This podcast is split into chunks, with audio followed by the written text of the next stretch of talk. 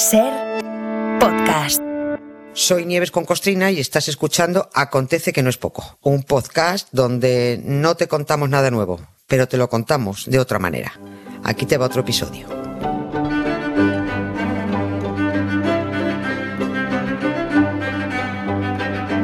Hola Nieves, buenas tardes. Hola Carlas, ¿cómo estás? ¿Has escuchado el podcast del país, El Silencio Roto?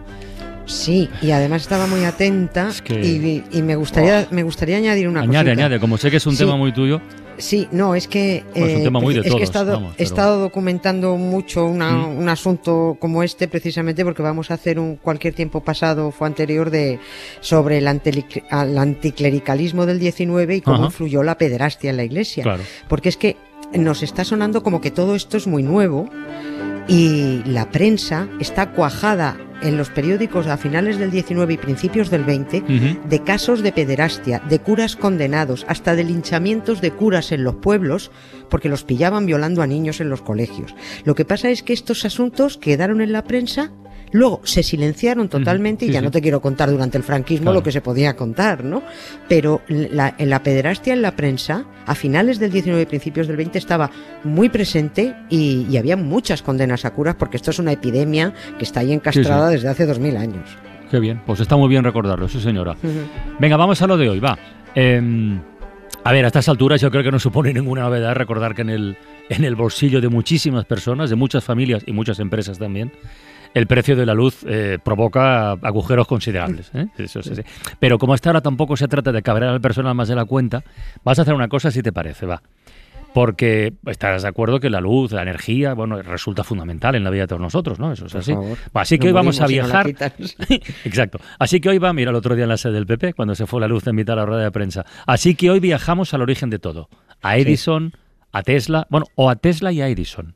Sí. Mejor por este orden y también Sí. algunas derivadas realmente curiosas. Venga, todo tuyo. Sí, y además em, vamos a empezar con una historia, pero para luego llegar a otra. A Eh, ver. otra que dejamos pendiente. Esto es así también va a ser así una, un zigzag que vamos a hacer. Pero es que es una historia que dejamos pendiente hace unos meses, cuando estuvimos hablando de la guerra de corrientes entre el chori de, de Tomás Alva Edison, el que se dice que inventó todo, incluso hasta lo que inventaron los demás, también lo inventó él, y el genio de Nikola Tesla, que era más raro que un perro verde, pero la verdad mejor científico y con más ingenio que el, que el chori. Se nota quién me cae mejor. la, la excusa, la excusa que tenemos es que el 4 de septiembre, tal que ayer, no, Sí. tal que antes de ayer, el Sí, 4 sí, de septiembre lunes, de sí, sí. 1882, se puso en marcha la primera central eléctrica de la historia, la primerísima. La puso en marcha Edison en Nueva York y empezó dando servicio a 85 clientes que tenían instaladas casi 400 lámparas incandescentes. Que eso, lámpara incandescente, es lo que ahora llamamos bombilla, directamente. Esta, es- esta es la excusa. Pero antes deberíamos conocer a otro tipo, muy, muy listo para unas cosas y muy torpe para otras, que es lo que además nos ocurre a la mayoría de humanos. que sabemos Efectivamente, hacer unas- efectivamente, Sabemos, sí, sabemos sí. hacer una cosa y somos unos torpes para, para otra. Pues tener una carrera no te convierte en inteligente, te convierte en una persona con carrera, nada más. Fíjate Núñez Feijó, ¿no? que se licenció en Derecho y estuvo hasta interno con los maristas, que debería, o Mm. no aprovechó los estudios. Pero el hombre cree que Badajoz es de Andalucía y que Huelva está bañada por el Mediterráneo. Bueno, hombre, se ha confundido Claro. alguna vez. O sea, es Sí, así sí, tampoco. 17 veces también se ha confundido, sí. El, el tipo listo barra torpe que, del, del que hablamos era el británico Sir Erasmus Wilson, que era un médico cirujano muy hábil, una muy buena persona, era muy solidaria y un gran dermatólogo. Y cuando este hombre, de gran reputación social y académica, conoció el invento de la bombilla, dijo que esa cosa no podría sustituir nunca a los candiles. Y voy a abrir comillas. Que la luz eléctrica morirá con el fin de la Exposición Internacional de París. Luego no volveremos a oír hablar de ella. Pues no. Ahí cierro las comillas. A ver, como dermatólogo este hombre era genial, pero como profeta tenía muy pocas luces. y lo que yo llamo el perfecto ejemplo del Gil del Candil.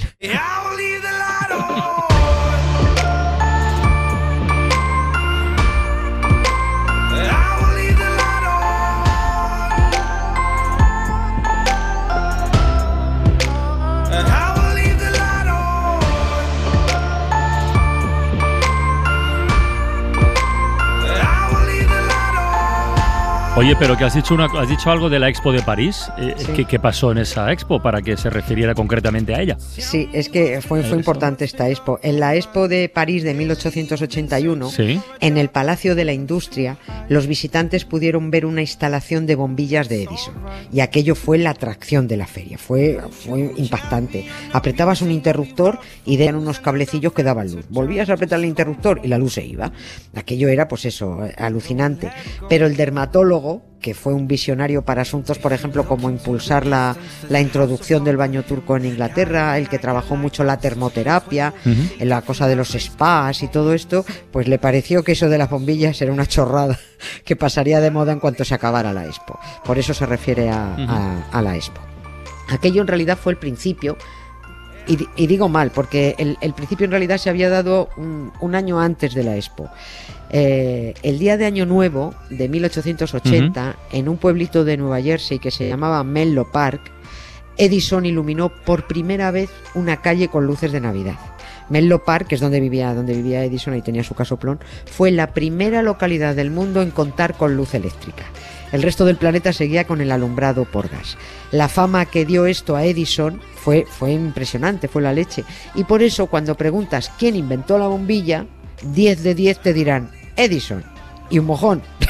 Edison lo que hizo fue mejorar la lámpara No. incandescente que ya había inventado otro tipo 20 años antes y que otros fueron a su vez también mejorando, porque esto no era de uno solo. Edison puso la guinda, llegó, puso la guinda y parecía que había hecho el pastel entero. Pero no, hijo, en el pastel habían trabajado 20 reposteros. Entonces, lo que hizo él, eh, lo que hizo fue instalar muchas bombillas juntas para iluminar toda una calle por primera vez, ¿no? Es- Eso sí, es indiscutible. Acumulación. eso sí, vale. sí, exactamente. Eso sí lo hizo. Él iluminó por primera vez una, una calle. Fue el primero que electri- la electrificó y el primero que instaló una central de abastecimiento eléctrico con corriente continua. En marzo pasado, que a eso iba, Estuvimos hablando que esa corriente continua era genial al principio, porque no se sabía hacer de otra manera, pero que tenía muchos inconvenientes y era manifiestamente mejorable. Ahí es cuando apareció Nikola Tesla y trabajando para Edison le ofreció la solución, que era la corriente alterna. Un- Era un sistema más barato, más seguro y era, era, era más estable. Pero Edison dijo, va a venir aquí este pipiolo croata, este larguirucho, a enseñarme a mí nada de electricidad, venga ya, hombre. Y acabaron embroncados los dos. Ahí empezó lo que ya adelantamos, que era la guerra de corrientes. AC, DC, Ujú. ACD, sí que es el Sí, grupo sí, este sí, también. ¿no? La corriente alterna de Tesla, AC, por sus siglas en inglés, contra la corriente continua de Edison, DC. Lo que pasa es que fue una guerra muy sucia. Mientras Tesla se ocupaba de demostrar las ventajas y la seguridad de su corriente alterna, y se ponía él mismo como conejillo de indias en las demostraciones que montaba para que se viera. Edison trabajaba sobre todo en desprestigiar a Tesla. Y para conseguir ese desprestigio, Edison no paraba de electrocutar caballos, perros, monos y hasta elefantes. ¿Elefantes? Sí, con la corriente alterna de Tesla para demostrar que era peligrosísima. Por supuesto, lo hacía pero haciendo trampas, como era Edison, un tramposo.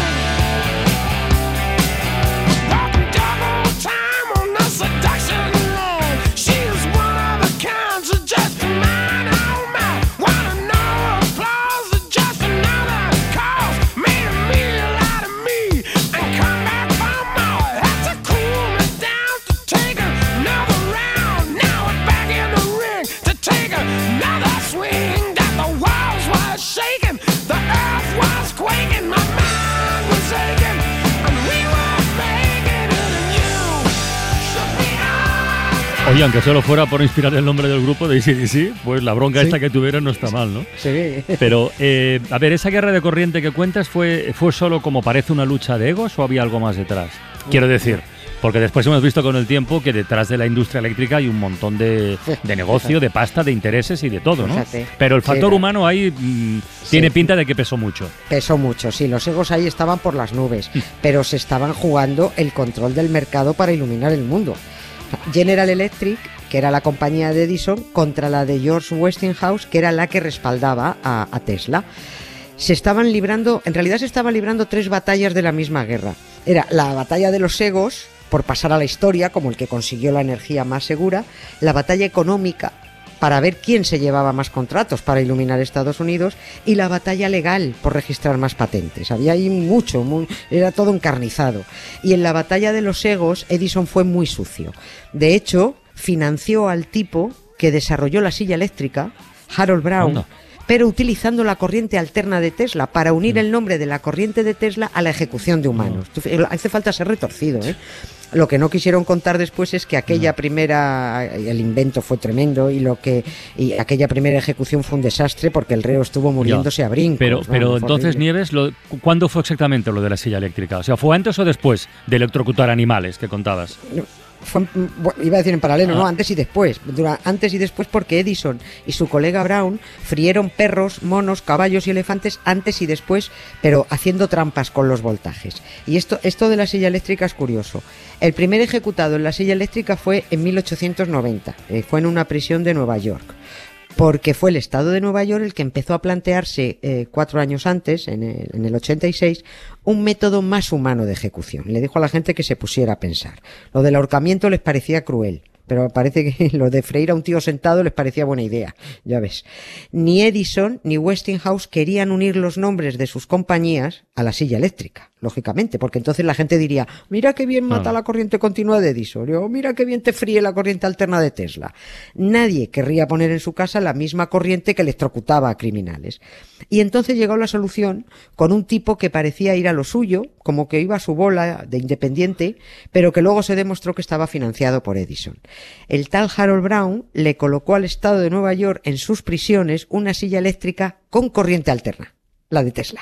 Previamente se había tirado unos cuantos años haciendo demostraciones públicas de lo peligrosa que era la corriente alterna de Nikola Tesla. Empezó electrocutando perros, eh, luego después perfeccionó el espectáculo para acabar ya haciendo demostraciones con, con público, ¿no? Para que la gente fuera a verlo, diciendo que tantos voltios de corriente continua no mataban a un perro, pero que muchos menos voltios de corriente alterna lo freían en un pispar. Siguió electrocutando un caballo en el laboratorio de, de Edison, con de prensa incluida. Pero como si Edison fuera ajeno ahí a todo y solo le hubiera prestado el local, cuando en realidad estaban compinchados en el mamoneo.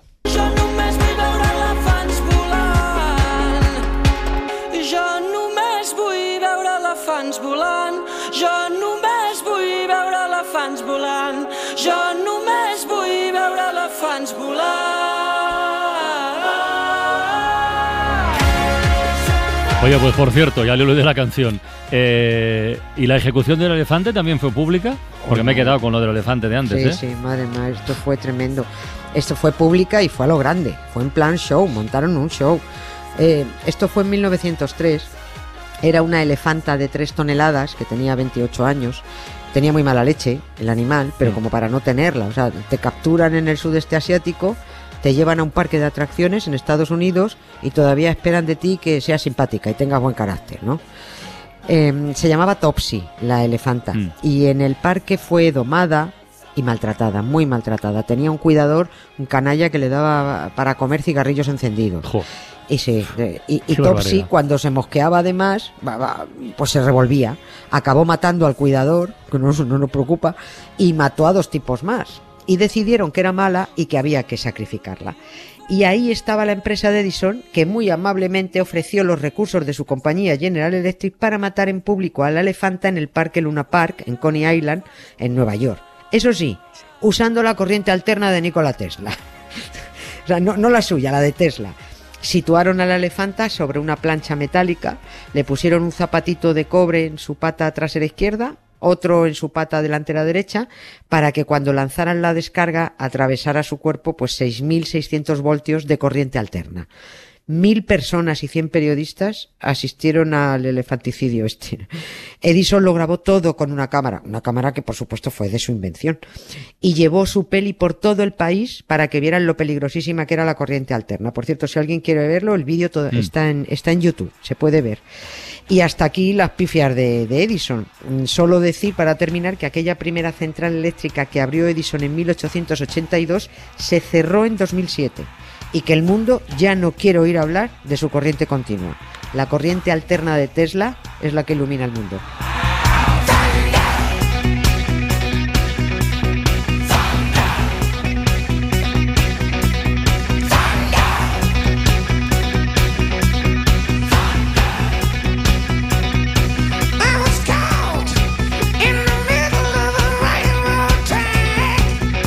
Nada, Nieves, nos quedamos con ACDC, ¿vale?